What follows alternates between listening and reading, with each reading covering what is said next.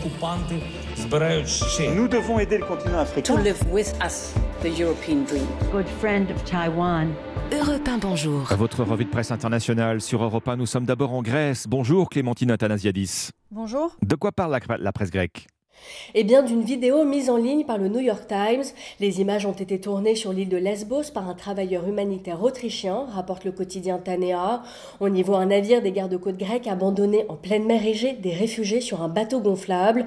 Un calvaire, écrit le journal, enduré par 12 personnes, dont de jeunes enfants.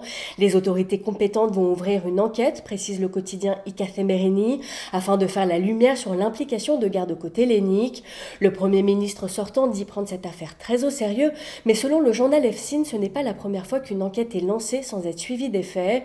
Malgré les dénégations du gouvernement conservateur, la Grèce est régulièrement accusée de pratiquer des expulsions illégales de réfugiés, souligne le quotidien Ikathemerini. Direction maintenant d'Algérie avec vous, Nour Chahine. De quoi est-il question dans la presse algérienne?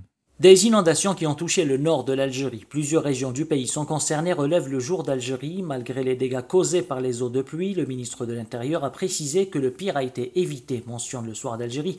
Mais ces pluies torrentielles ont tout de même causé la fermeture de plusieurs routes et la dégradation d'infrastructures urbaines. Surtout que les amas de sable et de pierre restés autour des chantiers d'installation de la fibre optique ont été entraînés par les eaux dégradant la chaussée et les trottoirs. Selon le journal El Khabar, Tipaza et Sont les wilayas où on recense le plus de dégâts. Les autorités locales ont été mobilisées pour venir en aide aux populations et réparer les dégâts causés par les eaux de pluie. El Khabar précise également que les pouvoirs publics regrettent cette situation et promettent de renforcer les infrastructures pour résister aux pluies torrentielles à l'avenir.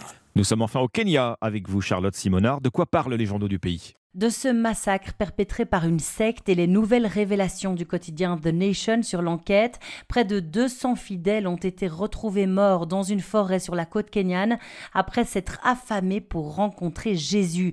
Les victimes obéissaient aux ordres de prétendus pasteurs. Eh bien, le journal évoque aujourd'hui qu'un trafic d'organes serait la toile de fond de cette sombre affaire. Des organes manquaient dans le corps de certaines victimes. Ils auraient été prélevés juste avant que leur corps ne soit enterré, d'après les autopsies. Par ailleurs, le journal De Star rapporte que les comptes bancaires de cette église, dite de la bonne nouvelle, ont été gelés par la justice. Certains étaient alimentés de devises comme des euros et des dollars. Le ministre de l'Intérieur a promis de faire toute la lumière sur cette affaire. Merci Charlotte Simonard, merci à nos correspondants.